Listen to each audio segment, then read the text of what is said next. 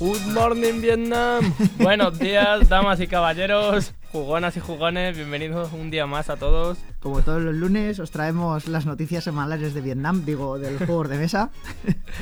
Y como todos los lunes, os recordamos que existen los fines de jugones, ya sabéis, eh, sábados en el Rigoberta, eh, prácticamente todo el día, ¿vale? ¿Mm? Y los domingos en el Saramago por las mañanas. Que también os recordamos eh, que nos podéis escuchar en formato podcast a través de Spotify, Apple Music, Evox, la app de LGN Medios. Que, por cierto, hace poco he descubierto que también existe Amazon Music. Quizá Sí. deberíamos hacer ahí también una recopilación de los programas. Pues pero tengo- bueno, Tengo una de momento en, en allí. Amazon Music no tenemos nada, pero se puede ir hablando. Bueno, y en caso de que ya nos escuchéis en podcast y nos queráis escuchar en directo, pues eh, estamos en, a las 13 horas en LGN Medios y en YouTube. Y bueno, más, si hay más dudas, eh, nos podéis contactar a través de nuestras redes sociales: Twitter, Telegram, Instagram, Gmail, TikTok no tenemos todavía, lo mismo y bueno, Amazon Hostia, te imaginas. Bueno, y recordado todo esto, ya llega la hora, la hora de jugar.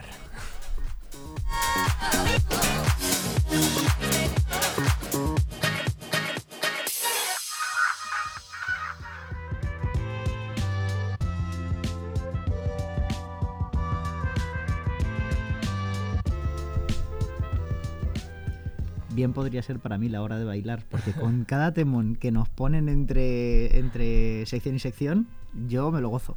Hoy, hoy hay mucha tela que cortar Sí, sí, aquí. sí, sí. Vamos a abrir con, con el Berkami de la dragona en la habitación, ¿vale?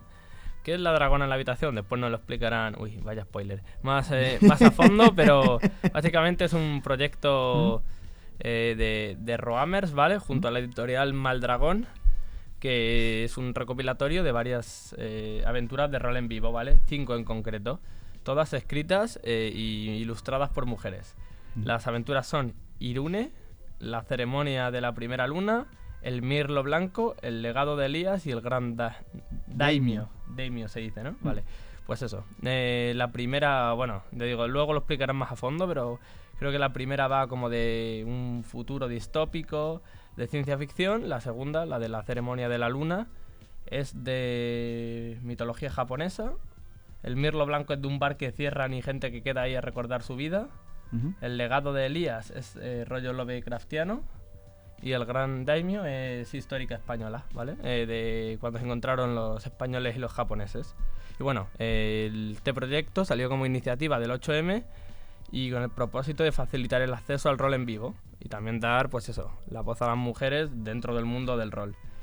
Eh, eh, como ya he dicho, cada rol está ilustrado también por una ilustradora y demás, así que es la primera eh, antología eh, de historias cortas de rol en vivo en España, escrita y ilustrada por mujeres.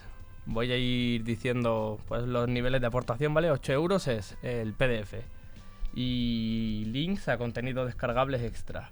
Ya por 28 es el PDF, más obviamente el manual en tapa blanda, más un marcapáginas, más los desbloqueables, que de momento no había alguno, yo no sé si, si los pondrán más adelante.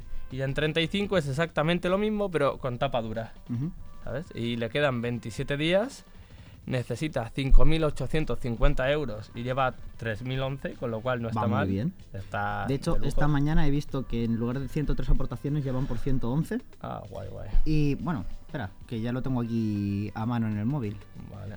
Eh, 111 aportaciones, 26 días y 3.229 euros. 3.229 ya, guay, guay, guay. O sea que la cosa va viento en popa. Y eso, y lo ha sacado Roamers, que para el que no se acuerden, entrevistamos aquí a Cristina hace un tiempo, Sí. que era la de los campamentos de rol en vivo y demás. Campamento Valentia. Exactamente. Y pues este es el proyecto, así que esperamos que salga adelante, pero vamos, seguro que si ya lleva dos días y ya lleva esto, esto Sí. está más financiado que todas las El cosas. 55% para ser Sí, exactos. O sea que va bien, va bien. Increíble.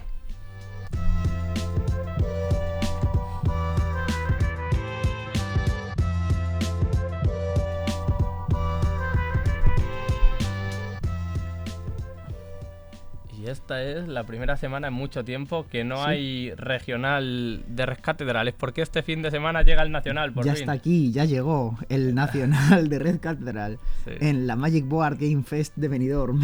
Sí, sí, sí. Que se va a retransmitir en YouTube, ¿vale? En el canal de Devir y en Facebook también, en el canal de guay. eh, casteado por Owen Ral, eh, Rules, que no sé Ah. quién demonios será ese señor, y Sei e Isra, que son los autores del juego. Ibai no participa en esto. Hostia, molaría mazo ahí. La verdad es que sí, Mira, pero- mira, está moviendo una ficha, Dios, ¡Oh, Dios, va- oh, oh! ¡Son robots! Más de una vez ha demostrado Ibai que mm, no tener ni puta idea de lo que castear no le impide castear bien. sí, entonces- porque es el putísimo, vamos. claro, claro. Entonces, Aquí un saludito a Ibai por si da la casualidad de que nos ve. Bueno, eh, Nacional de Red Cathedral, como ya hemos dicho durante todo este mes, eh, el sábado 18, en el Resort Magic Robin Hood, de 10 a 2 y de 4 a 7, con tiempo para comer de sobra. sí. Y que los finalistas eh, se llevarán un grandioso premio de un viaje a México. O sea, los finalistas, perdón, Sí. el ganador se llevará el, el maravilloso viaje a México para eh, las jornadas de juegos de mesa de allí, que no recuerdo, sí. las XP. Que en caso de que no lo quiera, pasará al segundo. Y en caso de que el segundo no lo quiera, pasará al tercero. Y así sucesivamente. Segundo, tercero y cuarto, un lote Mm. de juegos. Eso es. Y nada, mucha suerte a todos los, los participantes del Nacional y que, que gane el mejor. También tengo que añadir que este miércoles, ¿vale? Ujú. Sale el, o sea, este 15, el mi- miércoles 15, sale el arte de diseñar juegos en, en Berkami, ¿vale? De Ujú. Sugar Editorial. Eh, va a ser un Kickstarter, bueno, un, Berkami interesante, pero como Ujú. aún no ha salido, pues obviamente no puedo dar todos los datos que hay, tal y cual. pero mm, estos eh, proyectos, que no son tantos juegos en sí, sino que te ayudan a dirigir o a crear o a diseñar o tal, también son bastante necesarios y a ver si, si tira para adelante. Eh, hablaremos la semana que viene con uno de los editores de Sugar Editorial y nos hablará también más a fondo del proyecto, así que. Qué guay, qué guay. eh, hay que tenerlo en cuenta. Y bueno, nos quedan eso, los, el resto de torneos. Que nos emocionamos con el Red Cathedral y con Sugar, Sugar Editoriales, ¿has dicho? Sí, Y, y se nos olvida el resto de cosas. Torneos de Catán, que ya eh, los tenemos a la vuelta de la esquina. El jueves en Nakama Games, 16 del 3, que está en San Vicente del Raspage.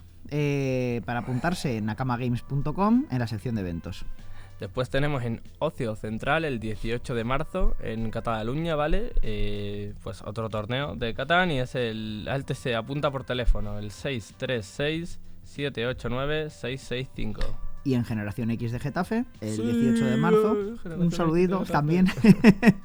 y hay un, un Google Docs, un Sí. forums de estos para, para apuntarse. Desde la web O sea de Devir o desde en la web del De GNX de Getafe, ujú. te metes y fuera. Con buscar Generación X en Google, o sea, Generación X Getafe, os saldrá seguro. Y después tenemos los de Carcasones, que Mm. recordemos que en GNX Getafe el año, eh, o sea, el- la semana pasada Mm. hubo un, también uno de Carcasones, pero esta semana Mm. no. Esta semana toca el día 18 en la Dracotienda, en Córdoba. En Córdoba.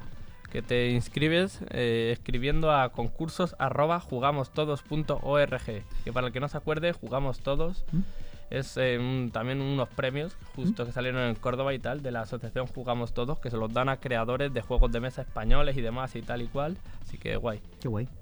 También eh, torneos de Carcasón el día 18. eh, tenemos en la Comicteca, en Cuenca, que es un doc también donde, hay- donde te puedes apuntar. Buscando, supongo, la- en Google la Comicteca te saldrá. Y eh, Y en la escotilla, en la isla de Perdidos, digo en Murcia. que a través de, de la web o de la tienda, ¿vale? Eh, vas ahí a la escotilla, te atenderá Desmond, ¿no? Y te Eh, apuntará sí. a los torneos. bueno, es que. Eh, ay, que no me acuerdo cómo se llamaba el otro personaje. ¿Te escribirá Merry o Pippin? Nunca me acuerdo quién de los dos es Charlie. tampoco. Charlie. Te, se escribirá en la mano, no es la tienda de juegos, mientras se ahoga. Vaya spoileraco, pero bueno. Eh, y el 19 de marzo, Día del Padre, en Goblin Trader Alicante. Eh, así tenéis un buen plan de, de tardeo con vuestra familia, eh, padre e hijo, ahí jugando. Y para apuntarse por la web o en la tienda. Y en dos semanas, el 24, 25 y 26 de marzo, es la Interocio. Es verdad. Es El- verdad, es verdad. La Interocio que, bueno, es mm, el segundo año que la hacen, ¿vale? Primero fue 2022, este va a ser el segundo y se supone que intenta ser una feria profesional de juegos de mesa y tal. Este año yo creo que van a venir muchas más editoriales que el año pasado. y, qué pasa? ¿Qué pasa en la interociosa? ¿Qué pasa? ¿Qué pasa? Pues que vamos nosotros como eh, invitados de prensa. Sí, estamos acreditados. Estamos acreditadísimos. Somos periodistas acreditados. estamos, estamos muy emocionados y muy agradecidos por la oportunidad. y nada, dentro de un par de semanas os haremos crónica de cómo han sido las interocios, que serán en el IFEMA. Y nada, si queréis ir a visitarlas y vernos allí en persona, pues que sepáis que seguramente estaremos por allí. Las entradas eh, cuestan el, para el viernes 7 euros y sábado y domingo 24. La entrada de los tres días, o sea, 12 sábado, 12 domingo, mm, ¿vale? La entrada de los tres días son 24, por lo que hay un te regala en el viernes, básicamente. Y a ver qué tal, porque promete, va a haber, eh, pues eso, un montón de editoriales del sector, van a venir otros compañeros periodistas. va a venir ahí Piru de la mamorra de Pacheco, pone que va a estar la mesa de Dam. Brutal. Va a estar ahí bastante gentecilla del sector y la verdad es que estamos ahí bastante... Ilusionados, sí, sí, sí. Sí, sí, sí, sí.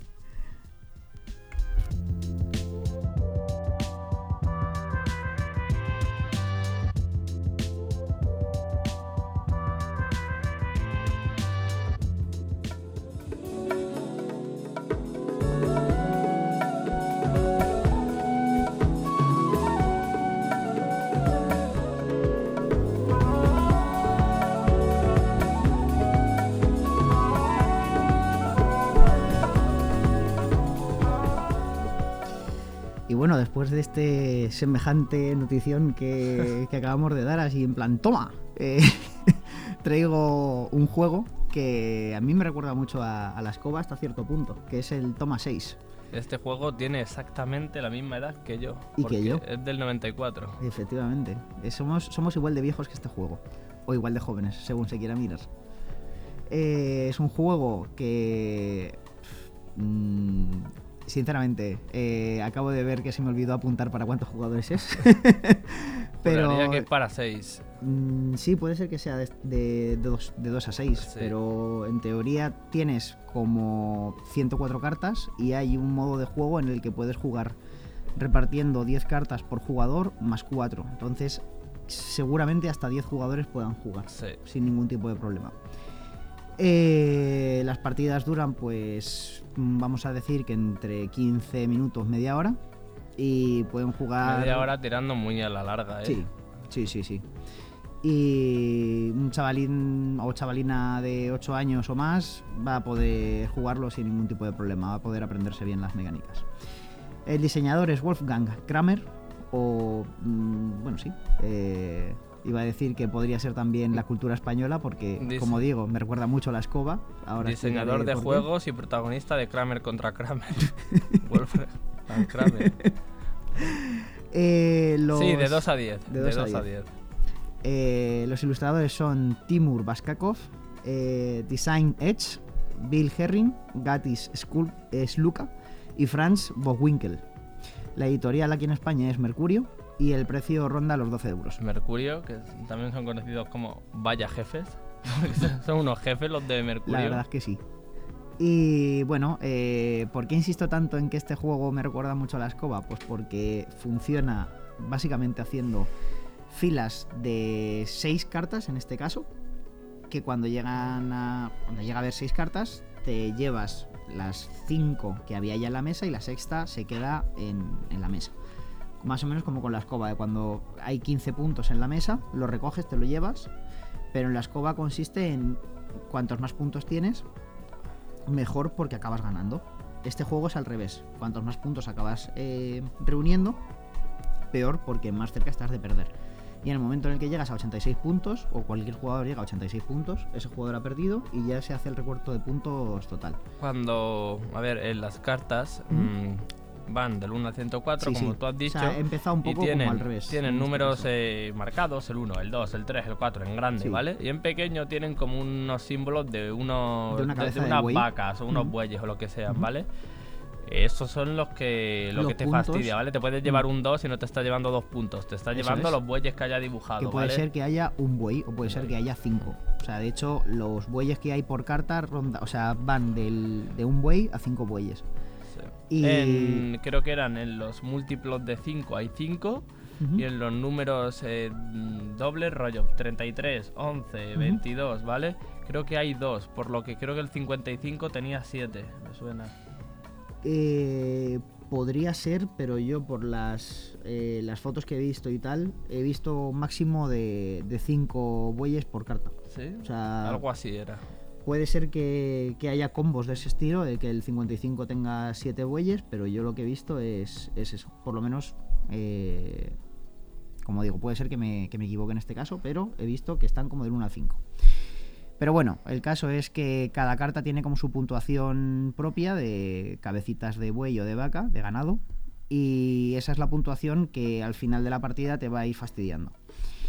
¿Y cómo se juega en sí? Pues eh, se reparten 10 cartas por Sí, mira, jugador. el 55 tenía Pues 7. mira, el 55 tiene 7, efectivamente. Se reparten 10 cartas por jugador y se ponen 4 cartas sobre la mesa. Que esas 4 cartas van a ser como inicio de, de fila, cada una de ellas.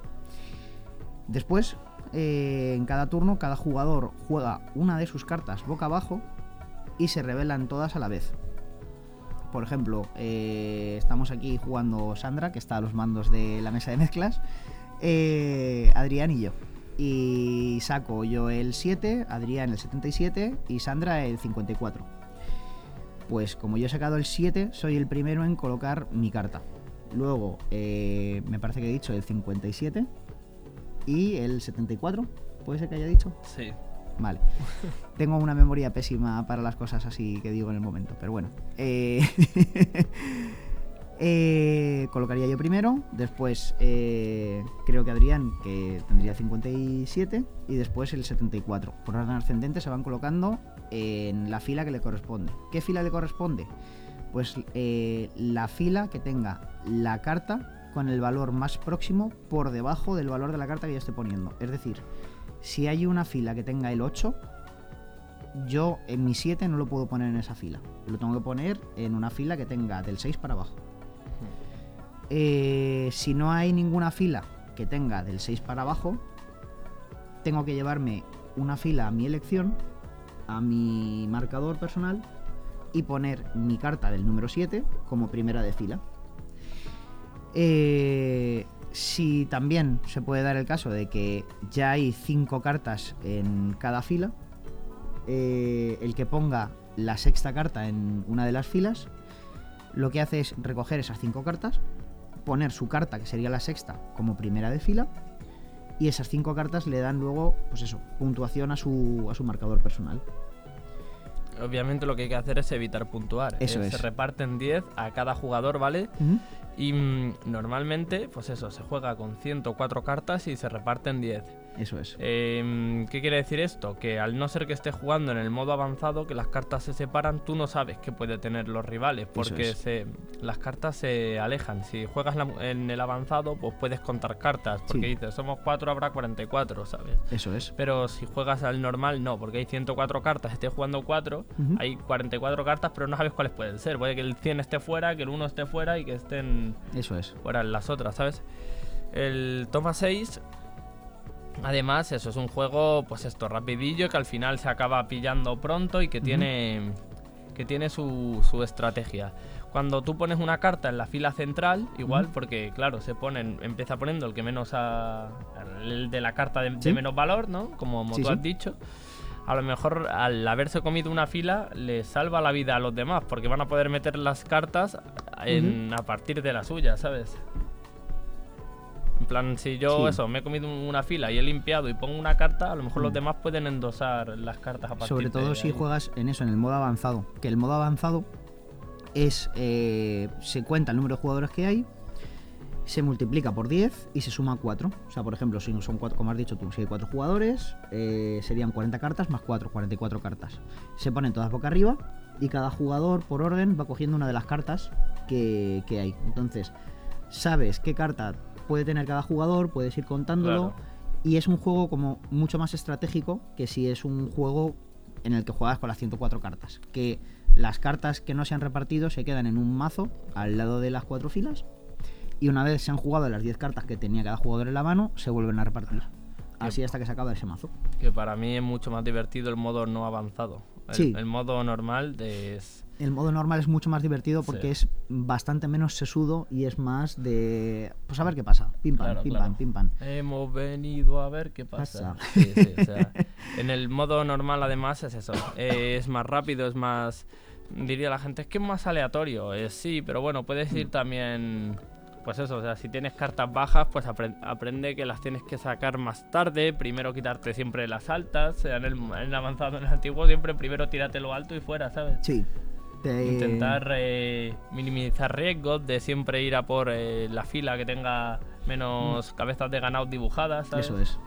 Esas De hecho, es lo, como lo bueno que tiene el modo a lo loco, digamos, el modo completo, porque eh, te permite como eso, aprender más cómo es el juego sin ningún tipo de de eso, de estar pensando demasiado en, Buah, pues es que ahora esta persona va a jugar tal, esta persona va a jugar no sé qué, no sé cuánto, estás más centrado como en tu propio juego, en centrarte tú en ir a coger los menos puntos posibles y, y ya está. Y pueden pasar cosas inesperadas, como que tú vayas a eso y que otra persona haya pensado lo mismo y, y eso, y te fastidien entero y te tengas que llevar una fila. Lo único que no recuerdo bien es que tú has dicho que en el momento que te tengas que llevar algo, te lle- ¿Sí? eh, si las cinco están llenas, te llevas una a tu elección. No te llevas la No. más cercana. Si tú eh, sacas una carta que tiene menos valor que las cartas que hay en la mesa, te llevas una fila a tu elección. No te llevas lo más cercana a ti. No te llevas la más. No, vale, porque vale, vale. imagínate en una mesa que estás sentado los Sí. cuatro, Sí. eh, cada uno en un lado del cuadrado de la mesa, que no tiene por qué ser cuadrado la mesa, pero bueno, para que me entendáis. Eh, no hay cuatro filas, una enfrente de cada jugador. No, Y si hay cinco No, no, jugadores, me refiero a la no más se hacen cercana. cinco filas. Me refiero a la más cercana a tu número. Si tú has echado el, el Ah, 23, vale. que te lleves el 25 o el 22. ¿sabes? Según he visto yo en los tutoriales de internet, no. Yo es que Según hace- he visto, eh, te llevas la fila que tú no me quieras. refería a la más cercana al jugador. Sí, sí. claro, claro. o sea, Por un momento me he rayado yo, yo con es eso. que hace mucho que, que no juego y creía que era la ¿Mm? más cercana a tu, a tu al número que hayas echado. Vale, vale. Eh, a ver, se puede jugar así también, en plan. Claro. Le da una regla un poco así añadido que no. No cambia, entre comillas, tanto el juego. Y después está el, el modo del 25 aniversario, que cuesta básicamente lo mismo la caja. No sé si eran 15 euros y te incluía tres o cuatro cartas especiales. Te incluía la carta de quinta fila, de que podías hacer una fila Una más. fila. Qué guay. Te añadía la carta de mm, prohibir fila. Tú cogías y decías, ¡pum! Se prohíbe esta fila. Y sellabas una fila y la quitabas. Y ya nadie podía poner ahí. Por lo que si había cuatro, te quedabas en tres filas. Traía una de intercambiar cartas. Quitabas una carta de una fila y ponías una de, de De tu, tu mano. mano. Y otra carta más especiales. Eran así efectos añadidos que iban, pues eso, eh, cambiando el juego y dándole, pues, otro, otra estrategia y otro tal. Y eso, el modo del 25 aniversario, eh, las cartas, no sé cuántas cartas exclusivas te venían, pero te venían varias de ellas. Mm. Y eran todos efectos de ese, de ese estilo. Creo que había otra también bastante rimbombante Mm. que tenía algún efecto ahí guay. Eh, estoy intentando hacer memoria porque yo creo que nunca he jugado a la del, a la del 25 aniversario. Y, y eso, o sea, no se me ocurre qué otro efecto especial puede haber dentro de este juego. Aparte de, por ejemplo, cambiar tu puntuación No con otro si había- jugador, no pero eso si- sería no muy si- vasto. no sé si había una de saltar, eh, en plan un turno o algo así. Era, creo recordar. O bueno, o de jugar tu carta después de los demás. Esa Pero eso, podría estar que muy bien. sigue siendo el 25 aniversario, sigue costando prácticamente lo Lo mismo, no sube mucho el precio. Guay. Y para compraros el juego, pillaros el 25 aniversario porque puede estar ahí guay, eh, curioso y es un, es un es un juego que al final Mm. eh, renta sacarlo a jugar porque es muy agradecido también, te puedes echar muchas risas. Es como dice el Pablo, ¿no? Te encierras y... La verdad es que sí, puedes estar ahí jugando ahí. toda una tarde sin mirar el reloj y luego decir, ostras, si he empezado a las 3 y son las 9. Eh, de hecho, me pasó un poco así una vez que lo jugué con mi hermana, con mi cuñado y, con mi exnovia ahora. que se nos echó toda la tarde encima al final, pero estuvo bien, estuvo bien, lo pasamos muy bien.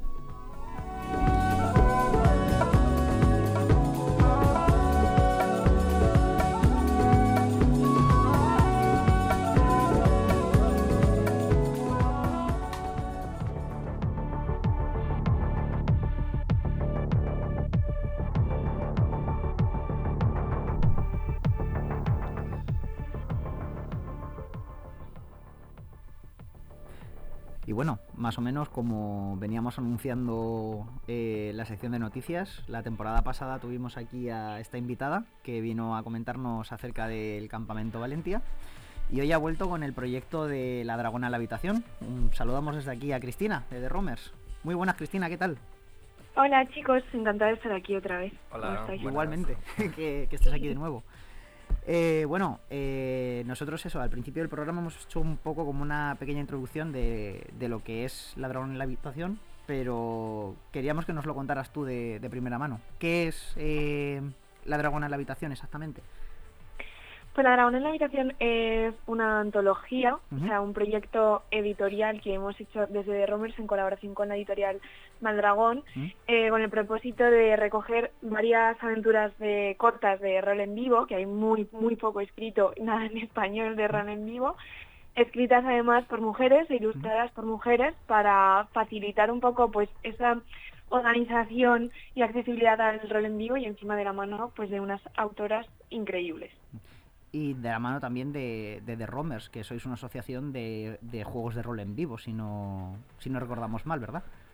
Eso es, eh, pues casi, bueno, más de cinco añitos, eh, pues de rol en vivo, pues de todas las índoles, de, en formato más grande, fin de semana, más pequeño, con estas eh, con este tipo de aventuras cortas, para entretenernos, para educar, así un poco, un poco de todo.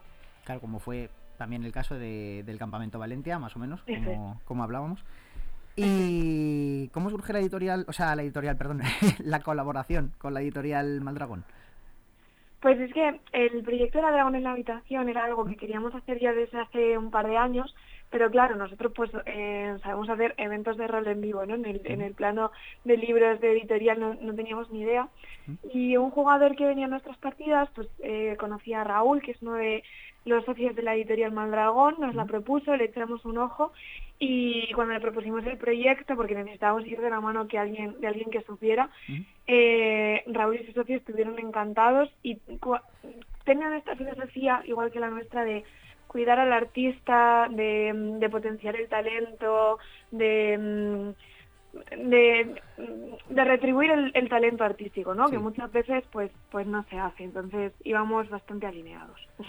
¿Cómo es exactamente mm, escribir rol en vivo, rollo? Porque, mm, pues eso, tú en el rollo, en el rol en vivo, eh, pues interpretas tal, tienes eh, cada personaje, ¿no? Que se haya hecho el jugador o que le hayáis dado, tienen como unos em, objetivos tal y cual. Todo eso a la hora de escribirlo, ¿cómo, cómo se hace? Pues es bastante complejo, yo creo que por eso no hay tanto. Pero realmente no tiene, no tiene mucha diferencia a rol de mesa. Al final tú tienes, o sea, tú como máster, como director de juego, pues tienes una guía en la que sabes, pues, tu sinopsis, un poco lo que quieres eh, hacer con el rol o transmitir con el evento y demás. Y, y, lo que tienes que hacer es una guía de, de, qué cosas pasan. Pues esto como hay muchos tipos de reenvíos, si es un vivo por escenas, por ejemplo, cuál es la introducción de cada una de las escenas. Si es un rol de seguido, pero a la media hora tiene que aparecer un personaje que suelte una información, pues un poco esquematizar todo eso, incluso una preparación previa de si en tu rol en vivo hay pistas o hay determinada decoración que igual es más de investigación, cómo, cuándo la colocas y demás. Aparte, por supuesto, pues tener lo que dices, si das los personajes, pues todos los personajes escritos, o si haces unas talleres de introducción previo para que se vayan soltando, pues cuál es el esquema de estos talleres. Y en definitiva pues tener una guía, ¿no? Es algo que no se suele hacer mucho. Nosotros hemos ido aprendiendo a lo largo de los eventos que como somos un equipo, pues tenemos que saber todos un poco lo que hacemos. Y en concreto las autoras, pues que lo han llevado eh, algunos de sus roles, pues a jornadas de rol y demás, necesitan em, esa guía en la que sepas qué tienes que hacer, ¿no? Como director para que todo avance y que sobre todo se la puedas pasar a alguien para que ese alguien se convierta también en, director y lo pueda replicar. Yo al rol en vivo he jugado solo una vez y no recuerdo de hecho si al final se me puso con otra cosa y tuve que pasar el personaje a otro jugador o algo así, rollo, creo que fue a TCP o algo así. En plan, tú, tú, que no puedo, que tengo un torneo, que no, no sé qué y tal y cual. Pero, o sea, me recuerdo que era en un barco, ¿no? Y que cada uno tenía un personaje, rollo, era un, un crucero, ¿no? Y teníamos, eh, pues uno era la típica fiesta de pijos y uno se le había muerto la abuela, no sé qué, y estaba ahí de vacaciones, otro era tal. Yo recuerdo que había un personaje que tenía como que sacarle información a otro de unos cuadros porque se los quería robar. Y en ese momento yo pienso, hostia, yo soy el de los cuadros y no voy a soltar prenda. Y el otro va a estar ahí. Entonces, esas cosas, ¿cómo se resuelven? Porque aquí no puedo tirar un de 20 y si sale me dan la información y si no, no. ¿Sabes? Sobre los cuadros, claro. Claro. Entonces, pues esas cosas... Depende un poco del rol en vivo, de la propuesta que estés jugando. Yo, por ejemplo, soy eh, una directora a la que le gusta saltar el drama. Entonces, yo lo que te diría antes de empezar el juego como directora que prepara esa partida es, em, los secretos que están en vuestra ficha, si no salen a la luz en la partida, solo van a ser frases en un papel. No vas a jugar con ellos. Obviamente son, ganarías porque no se llevan tus cuadros, pero ¿qué ganarías? Nada. O sea, realmente, si sueltas el secreto, lo que vas a ganar, pues es la trifulca con él, que te lo robe, que le, que le descubras, o sea, como crear toda esa narrativa, ¿no? Muchas veces lo llamamos el play to lose, que es jugar a perder para que otro gane, que es muy divertido, mm. o play to live, que es jugar para que el otro se mole, porque cuando tú haces eso, alguien lo hará, lo hará contigo. Mm. Pero es cuando te sorprendes todo el rato con la experiencia, ¿no? Lo importante no es ganar, sino vivir una, una, historia. Ahí, ahí estoy de acuerdo contigo, la verdad, en que muchas veces el rol no consiste en, play to win, sino en, play to play. Y, ver qué pasa y, y, ya está. Que en la vida igualmente, o sea, no siempre ganamos, hay muchas veces que perdemos y encima que en el rol que es un juego, no deja de ser un juego, eh, perder puede ser hasta divertido, porque puede desembocar a, a situaciones que no tienes por qué esperarte, ¿sabes? Y, estoy muy de acuerdo con eso. ¿Dirías que este consejo, por llamarlo de alguna forma, eh, o bueno, reformulo un poco la pregunta. ¿Hay consejos como este incluidos en la dragona de la habitación? En la habitación. Sí, el, el libro se compone de las cinco aventuras, de las cinco autoras ilustradas, también por, por roleras de, de rol en vivo que se dedican a la ilustración, pero también añadimos una sección que es como de consejo, realizado tanto por las autoras como por nosotros la organización de The Roamers. Y son consejos desde la parte de, de, jugar, de si te estás introduciendo en el rol en vivo, si quieres probar distintos estilos y demás, hasta cómo crear un rol en vivo desde la perspectiva feminista, que es uno de los, eh, del el 50% de, del propósito del libro, ¿no? Uno es eh, facilitar el rol en vivo y otro pues hacerlo desde la perspectiva feminista cómo crear desde ahí y también cómo dirigir. Porque, por ejemplo, el, libro, la antología, lo que te facilita es, oye, tienes cinco aventuras hechas, no tienes que exprimirte el cerebro para crear un evento de estos, pero luego también, pues, cómo te pones a dirigirlo y a gestionar al grupo. Pues también consejos en esas tres partes. Eh, voy a ser un poco capullo. me, voy a, me voy a poner un poco cuñado y te voy a hacer una pregunta un poco incómoda en ese sentido. Porque has dicho que, claro, o sea, está escrito desde una perspectiva feminista, tal. Eh, entonces me voy a poner el disfraz de, cuñado y te voy a decir, Buah, entonces si está escrito desde una, desde una perspectiva feminista, seguro que solo está enfocado para que lo jueguen pavas. Y ¿Es, es así em, o...? No, no, para nada. O sea, bueno, el, el, feminismo, el feminismo va de que, pues de que tenemos una, una sociedad más igualitaria, ¿no? Tanto en, o sea, en, en, género que no tiene que ni siquiera ser binario, ¿no? Em, y además me hicieron una pregunta similar que era eh, los roles en vivo escritos por mujeres son como, van de la misma temática o tratan los mismos conceptos o algo así, es como, es que para nada, los roles que recibimos de la antología parte de una convocatoria abierta, ¿no? En la que se presentaron más mujeres, pero los seleccionados no tienen nada que ver entre sí, hay uno histórico, hay otro futurista, hay otro costumbrista del 2022, hay otro eh, fantasía con los dioses de horóscopo chino. Y, mm, y, tienen personajes pues mm, indistintos de género, eh, indistinta la temática y, y súper diferentes en la propuesta de rol, ¿no? Tanto en jugabilidad, los hay de investigación, los hay simplemente sociales, los hay de drama. como en el tema en que tratan, la manera que lo tratan, la jugabilidad, que, o sea, muy, muy, muy distintos entre sí. Lo hemos estado comentando al principio del programa. En primer lugar, el, el Berkami va de lujo. ¿Cuántos días lleva lanzado? Dos, tres, ¿no? Bueno, desde el jueves pasado, o sea, poquito más, sí. pues poquito Eh, y, y ya tenéis recaudado más de la mitad. O sea, Sí, sí, estamos muy contentas, la verdad. Ha Sí. sido, ha sido muy guay y, y nos están haciendo mucho eco. Como, Sí. como podéis ver, como sois vosotros. Pues sí, sí, o sea, es, lo, lo hemos mencionado al principio y digo, hostias, esto se financia so- solo, esto sale solo. Y mm, de los roles también los hemos mencionado un poco. Y como has dicho, el, el del Mirlo Blanco, ¿no? Es costumbrista y tal y cual. A mí el del Mirlo Blanco es el que más me ha llamado la atención porque va, ¿no? De que cierra un restaurante y quedan ahí como para comer y despedirse y, y hablar de sus Sí. recuerdos que han tenido ahí tal y cual. Y dicho, hostia, ¿y Es- esto, esto cómo, se juega? O sea, te sientas y te pones ahí a contar. Ay, pues yo me acuerdo cuando un día estuvimos aquí tomando un café, qué bueno. No sé, o sea, Es que es, es una pasada porque, o sea, yo con, cuando leíamos ese rol, a mí, no exagero, ¿eh? a mí se me ponía la piel de gallina porque, claro, o sea, sí, te pones a hablar literalmente de eso, pero ¿qué pasa? Las, las fichas de personaje son perfiles muy distintos entre sí, tienen historias muy íntimas entre los grupitos de personaje y es una pasada porque trata, o sea, todos los problemas que tenemos en la sociedad de hoy en día, ¿no? Desde... mm, desde pues temas de, de más tercera edad, pues de Alzheimer, lucha contra Alzheimer, cosas así, a temas de la juventud de he acabado la universidad, ¿qué hago ahora con mi vida? A temas incluso más jovencitos de em, he salido del pueblo y he llegado a la gran ciudad y entonces me siento aquí un poco entre dos mundos. O sea, no sé, es una pasada como ver eso, cómo confluyen todas unas historias muy verdaderas de nuestra sociedad, pero que las podemos interpretar un poco desde esa desde esa narrativa y drama, ¿sabes? Que las que te metes un poco más.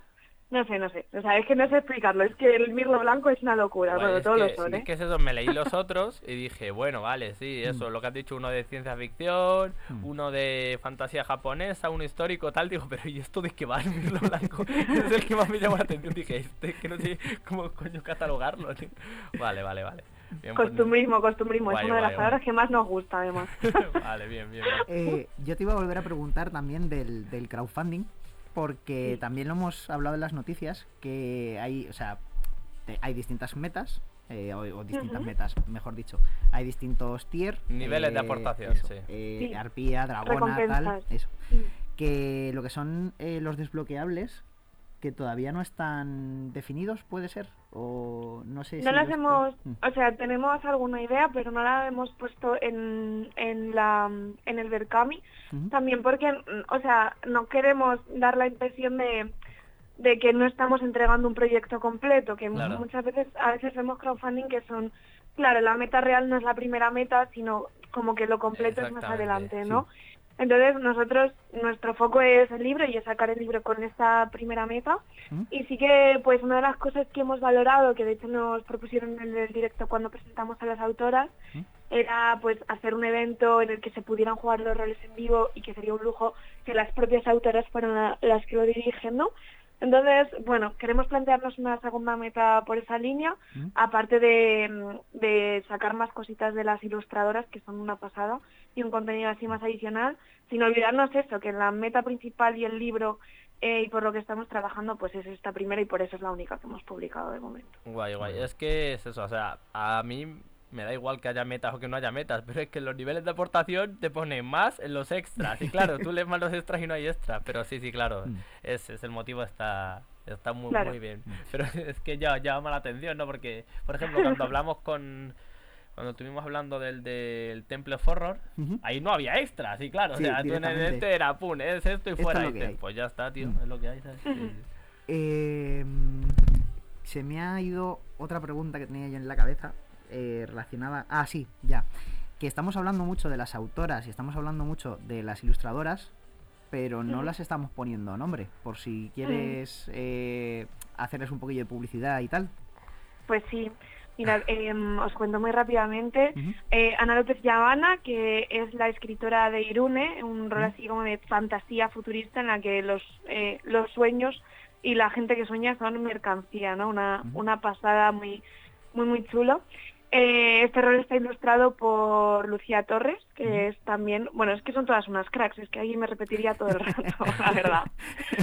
Eh, Ángela Garrido es la autora de, de ya el famoso, ¿no? Que hemos hablado, Mirlo Blanco. Eh, ilustrado por Isa Nilyuyus, que es el seudónimo. Eh, luego está eh, Nakia, eh, que es la autora de La ceremonia de la primera luna, que va de, de los dioses del horóscopo chino y de la elección del, del dios del siguiente año, que es Rata, pero Rata desapareció, ¿no? Así un, un rollito un poco crudo, muy chulo. Ilustrado por Lidia Platas, que además es una de las de las chicas que tenemos en la asociación de Reumes. Qué guay. Eh, luego está El legado de Elías, de Sandra Sanz, que está basado pues en la mitología de, de Lovecraft. Así que bueno, pues eh, ritos, deidades, sacrificios y pérdidas de cordura por todos lados, es. Ilustrado por Elena Galveño. Y el último es El Gran Daimyo, eh, de Sara Zamudio, que es el histórico del siglo XVI, eh, entre un choque japonés entre japoneses, españoles y portugueses, ilustrado por Carolina San Pedro. Y la última dragona, aunque no es de, de uno de los roles, y que es del prólogo y de, y de otras sorpresas que tenemos preparadas, es Susana, Susana Conde, que también es una crack. De hecho, fue la que lo petó con un crowdfunding del, de un, una baraja de póker medieval hace nada en Kickstarter. Y bueno, ya son. Y tú, ¿no? Tú, he leído que tú salías en el prólogo o en los consejos Yo de hago cómo el prólogo. dirigir, Tú ¿no? eres, tú eres la dragona crack número 12. Yo hago el prólogo, un prólogo que, pues bueno, de- que fue de donde nació el proyecto y un poco lo que siento de por qué lo quería impulsar y que he tenido la suerte de tener un equipo maravilloso que, que me ha apoyado a muerte y esa es un poco la declaración de intenciones, ¿no? Por parte de todos, sí. Y bueno, eh, hemos dicho también que eh, lo que es el crowdfunding y tal le quedan pues casi un mes, 26 sí, días creo. Eh, des- cuando se acabe el crowdfunding y demás, ¿dónde se va a poder conseguir toda esta antología? Pues eh, aún no estamos hablando con la editorial, depende de cómo veamos que vaya bien, de si sacamos una tirada aparte del crowdfunding o no. Eso no lo tenemos claro, o sea que si aún estoy dando si coger la antología, yo la cogería en crowdfunding porque puede ser que no salga en, en librerías. Y lo que sí que está claro es que todos los contenidos adicionales que estamos dando, la camiseta, las tote bag, las, cam- las pegatinas, eh, los marcapáginas, mm, son exclusivos del crowdfunding. Mm, Que a mí la Así que camiseta eso- me mola mazo. Yo verdad, no, o sea, yo no digo nada, ¿eh? Pero puede ser que esto no vuelva a aparecer. Ahí lo dejo. Dense prisa, dense prisa, es una oferta exclusiva. Claro, claro. Sí, sí, sí. y Total. Eh, ¿Cómo es gestionar una campaña de, de Kickstarter, o sea, de Berkami en este caso? Porque, vale, sí, el Berkami digamos que es más modesto, más tal, pero aún así, si no mm, te mueves, si no llamas la atención, si no mueves el material, pues hay muchas campañas que se hunden.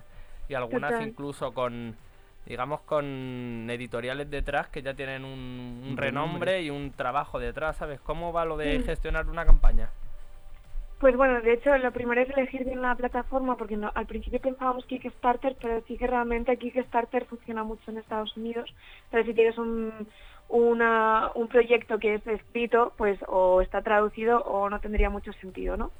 Exactamente. Eh, nosotros sí que tenemos suerte de que Maldragón, eh, vamos, ha tenido éxito creo que en todas las campañas que ha sacado por crowdfunding, entonces eh, hemos seguido mucho su guía y básicamente pues eh, mm, tener una página de campaña muy bien detallada, ¿no? Porque la gente te va a dejar su dinero, entonces tiene que ver que eres una persona Claro, seria, claro. sí. que tienes bien pensado el proyecto y que le estás explicando pues tanto cómo es el proyecto, como a qué va destinado su dinero, el calendario que tienes previsto, de cuándo van a llegar las cosas em, y quién eres tú, ¿no? Para saber pues pues un poco eh, ponerte cara y, y- y que seas fiable. Y luego, pues también detallar mucho las recompensas, que estén muy claras. eh, esto a nivel de organización, que tengas un presupuesto bien hecho, que tengas en cuenta todas las em, los impuestos, ¿vale? Tanto del propio Berkami como del IVA, como a quien tengas que pagar, porque todo eso esté contemplado en el presupuesto. Y, y luego, pues lo que habéis dicho, moverte mucho. También tenemos suerte de que este es un proceso, o sea, un proyecto colaborativo, entonces las autores están a tope, las autores además están en 200.000 cosas, entonces salimos en muchos blogs, podcasts que llevan ellas mismas. Y, y no por, por lo menos en nuestro caso, que pues eso, llevamos menos de una semana y nos está yendo muy bien, pero no por ello relajarnos, ¿no? Que, que sigamos a lo largo del mes estando presentes pues en podcast, en blogs, en eventos, vamos a Interocio a final de mes y todo, y que tengamos informados. también. Os vamos Sí, a ver pues las nos- por Interocio. fin. Sí, nos encontramos. por fin. Nosotros vamos como periodistas Sí, acreditados. sí, sí. Ah, sí. sí. Entonces, sí, sí. Pues estaremos, estaremos por allí, o sea, tanto con stand, como haciendo presentación y como haciendo también eh, rol para niños con Valencia, así que Qué guay, qué así guay. por ahí estaremos. Y eso, y tener informados a los mecenas a lo largo del mes, que no porque si ya me has dejado el dinero ya paso de ti, pues no, te voy a ir contando qué vamos haciendo, cómo vamos, qué tenemos planeado y, y comunicar mucho al final, ser muy transparente. La verdad no es que- ser, no ser el Diony del HeroQuest. También. Yo estaba pensando en, en los Dioni del, del slasher este que nos Del hemos pillado. ¿Del TIT? Eh, TIT se llama Ah. la editorial. Es que esa gente, o sea, me llegó el otro día un correo Sí. diciendo eh, que ya, que justo lo acababan de mandar a imprenta, que esperan que para abril llegue. Yo, ah, vale, guay, Para guay, abril guay. de Porque han 2025, ¿no? tenido que rediseñar el juego, las ilustraciones, que ha dicho es que no nos gustaban las ilustraciones y las hemos vuelto a hacer. Madre. Y, han re- y lo han Pues- rediseñado todo. Pues la verdad es que eso de la comunicación con los mecenas es muy importante para que no pasen cosas como, como esta que nos está pasando ahora con esta editorial, con TIT. Porque Que- madre de Dios. Que después, eh, yo he hablado con ellos por correo, en verdad, son Sí. gente maja. El libro de Cool el Conquistador, que se Sí. lo pillé. Si pillamos el juego ese, pues se lo pillé como dos meses antes y me Sí. llegó la semana pasada el de Cool el Conquistador. Y los pobres igual, tuvieron que reenviarlo a imprenta. Han tenido que tal, han llegado algunas copias mal. Han mandado un correo diciendo a la gente, ya las copias que han mandado mal os las reemplazamos gratis. Y al final están perdiendo pasta con el Berkami, Claro, ¿sabes? claro. A ver, es que al final Madre son mía. muchas cosas y Sí. normalmente los equipos son pequeños, pero, Sí, sí. pero bueno, sí, hay que ser comprensivas por ambas partes. Sí, eso ahí es verdad, ahí es verdad. Eh, no sé si se nos está quedando algo en el, en el tintero. Yo iba a comentar algo, pero la verdad es que se me ha pasado. Ah, vale, ya. Que mm, ayer estuve curioseando un poco por, por Berkami y tal y cual, y estaba viendo que Maldragón estaba ahora publicando un cómic tal y cual, y vosotros, y claro, vuestro Kickstarter está a nombre de The Roamers, no de Maldragón. O sea, ¿por qué habéis decidido eh, subirlo vosotras y no que lo suba la editorial? Pues eso de hecho, en principio lo iba a subir la editorial, pero hablando con, con Raúl, sí que nos ofreció el- si queríamos subirlo nosotros, ¿Mm? porque al final nosotros eh, podríamos, ellos, como veis, pues están a muchísimo, a- o sea, más crowdfunding, aunque obviamente nos han eh, mm, monitorizado en todo y nos comparten y ha- hacen toda la comunicación también. Eh, pero así nosotros podemos estar al 100% en este proyecto, ¿no? Pues si tenemos que em, editar algo porque se nos ha pasado, si queremos subir alguna pregunta, si lo queríamos publicar en una fecha concreto, pues al final teníamos un poco esa independencia sin perder todo el apoyo que tenemos pues de su parte. Guay, guay. Se ha ido un poco por Suena ahí. un poco mal que os han monitorizado. pero bueno, diciendo- igual es la pregunta, esa más que monitorizado, tutorizado, ¿no? Sí, sí, claro, claro. Monitorizar. Guay, guay. Eh, eso, viéndome los, también las historias y tal, la del lega, el- uy, la del lega, el legado de Elías, va sobre, ¿no? Que el Elías este está muerto y la madre le quiere resucitar, ¿no? Sí, un poco turbia, sí, sí. Mm. Vale, vale. Y por eso quiere hacer sacrificios a los primigenios y demás cositas y tal. Elías Eso es. está como ficha de, de personaje, en plan, ¿te puedes pedir a un muerto? Eh, mm, esa es sorpresa. O sea, el, Elías, Elías, eh, no sé, no lo voy a, no lo voy a decir. Si estuviera quizás no que lo pudiera decir, pues, no sé cuánto se puede decir, pero puf, puf. Spoiler. Eh, sí, sí. Tremendo. Eh, a mí, de hecho, el que más me ha gustado de los que, vamos, por la descripción y tal, es el de el horóscopo chino. Es el Mm, que más me ha llamado la atención, que además eh, he visto que prácticamente se corresponde a... eh, hay 12 personajes, o 12 animales en el horóscopo chino, y Mm. son justo 12 personajes los que pueden jugar me, al, estás al rol, hasta al, 14, me estás definiendo al dragón como un animal. eh, como animal mitológico. Mm, no intentes salir del paso. Lo, lo siento. Em, mira, o sea, Mm. y los roles son de distinta, o sea, eh, cada uno tiene un número de jugadores distinto y, por ejemplo, Justo a eso. la primera luna sí que son 12, eh, Mm. eso, y la autora, hay una nota de la autora Mm. de si quieres incluir un par de personajes más. Hmm. Irune, por ejemplo, es de 6 a 9 jugadores, Ujú. eh, adaptable. El Mirlo son 17 eh, personajes, 17. eh, 17, pero están hechos como... Normal que es- a es- cerrar el restaurante también, con tan pocos clientes. Eh, pero es adaptable, o sea, funciona muy guay porque son- van como en núcleos de dos o tres personas, entonces si sois eh, menos eh, jugadores, pues quitáis mm, un par de núcleos Claro, o lo claro. que sea, y entonces como te pierdes esa parte de la historia, pero puede funcionar igual, ¿no? Ujú. El legado del día son de 6 a 10 personajes y el gran daimio son 13. Guay, guay. bueno, Eh, Hay versatilidad. Una última cosa, eh, si este proyecto sale ahí a pedir de Milhouse, ¿tenéis pensado sacar otra cosa por el estilo más adelante y tal y cual? O porque es que es eso, he publicado en español de rol en vivo prácticamente no hay nada. No hay nada, es que la mayoría está en inglés. Eh, pues sí, sí que nos gustaría, para abrirlo un poco, porque por ejemplo una de las cosas que hablamos es que hay muchísimos roles hechos eh, a cuatro manos, entre, pues, eh, pues eso, que no son exclusivos eh, Eh, entonces, como que hay muchísimas propuestas que no se han podido presentar a la antología, porque esta en concreto era para, para la figura de la mujer y empoderar a la mujer dentro del rol, ¿no? Eh, y sí nos apetecería mucho, pues eso, abrir a, mm, pues a distintas temáticas o a, o a roles escritos a cuatro manos, que de verdad es que hay muchísimos, muchísimos. Y, mm, y también con Valencia no, no- nos lo hemos planteado, que haya también de, de rol en vivo para peques, para familias y cositas así que se pueda hacer en casa. Entonces, bueno, tenemos, tenemos ganas eh, y muchas ideas. Y es que ideas eh, siempre tenemos, ¿no? Lo cual está bien, pero a veces es un poco trampa para nosotras mismas. ¿no? Entonces, como mejor es, es un... Vale, sí, eh, esto puede ser, pero ahora nos tenemos que centrar en hacer cosas eh, para que para que esto salga lo mejor posible. Poco a poco, pasito a pasito, efectivamente. un Que poco, mu- sí. Bueno, pues muchas gracias. Cristina, eh, yo creo que te tenemos que ir dejando ya. ¿Quieres añadir algo? ¿Quieres añadir algo tú, Osa? O- De momento que diga ella. Vale. Eh, nada, por mi parte que muchísimas gracias por dar espacio a la dragón en la habitación ¿Mm? y, y que nada, que espero que en un futuro nos encontremos jugando uno de estos roles, ¿no? En Interocio, por ejemplo. Eh, justo ahora, claro, se me acaba de venir la última pregunta. Lo de la dragona en la habitación, ¿el nombre por qué viene? Si solo hay dragones en el horóscopo chino, es por la editorial, no por mal dragón. No, no, no, que va. Pues eh, fue después de un arduo, eh, de un arduo eh, brainstorming, eh, la verdad que salió esto y, y tiene como dos interpretaciones. Yo os voy a dar la mía porque la otra Vale. se la dio Aitor, que es uno de, no- de es eh, nuestro corrector y no me acuerdo de ella, lo siento. Era, era bastante más intelectual que la mía, la verdad. Bien, bien, bien, me parece, me parece adecuado. Pero la mía es un poco, con, o sea, haciendo el símil del elefante en la habitación, ¿no? Que es ese problema que todo el mundo sabe que está ahí, pero del que nadie habla. Sí. En este caso es eh, la figura de la mujer dentro del rol y del rol en vivo, que muchas veces está invisibilizada y que Mm. paso a paso la estamos, pues eso, estamos sacando al elefante de la habitación Mm. un poco. ¿Y el porqué de elefante a dragona? Pues porque a todas nos, nos identifica un poco este esta parte de, de fantasía, ¿no?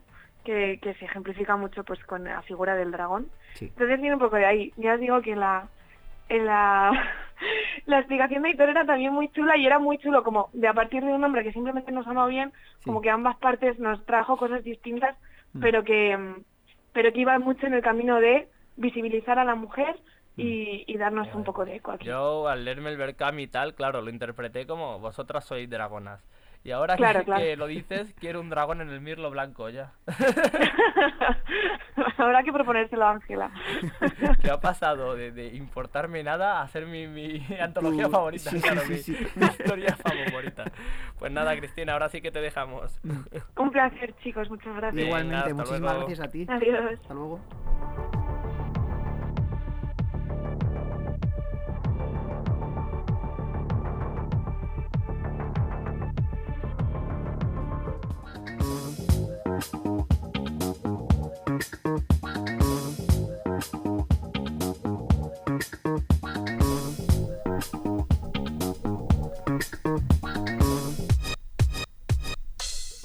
Nada, después de esta antología draconiana, yo creo que nos tenemos que ir ya. El No- que nos vamos volando. Sí. El que se lo haya perdido, eh, que sepa que nos puede escuchar desde YouTube y LGN Medios. Aunque claro, si se lo ha perdido tampoco nos va a No escuchar va a decir esto, pero, bueno. bueno. Yo estoy en formato podcast desde Spotify, en la lista hecha por Sergio Osa Moreno. Y. Apple Music, eh, iBox.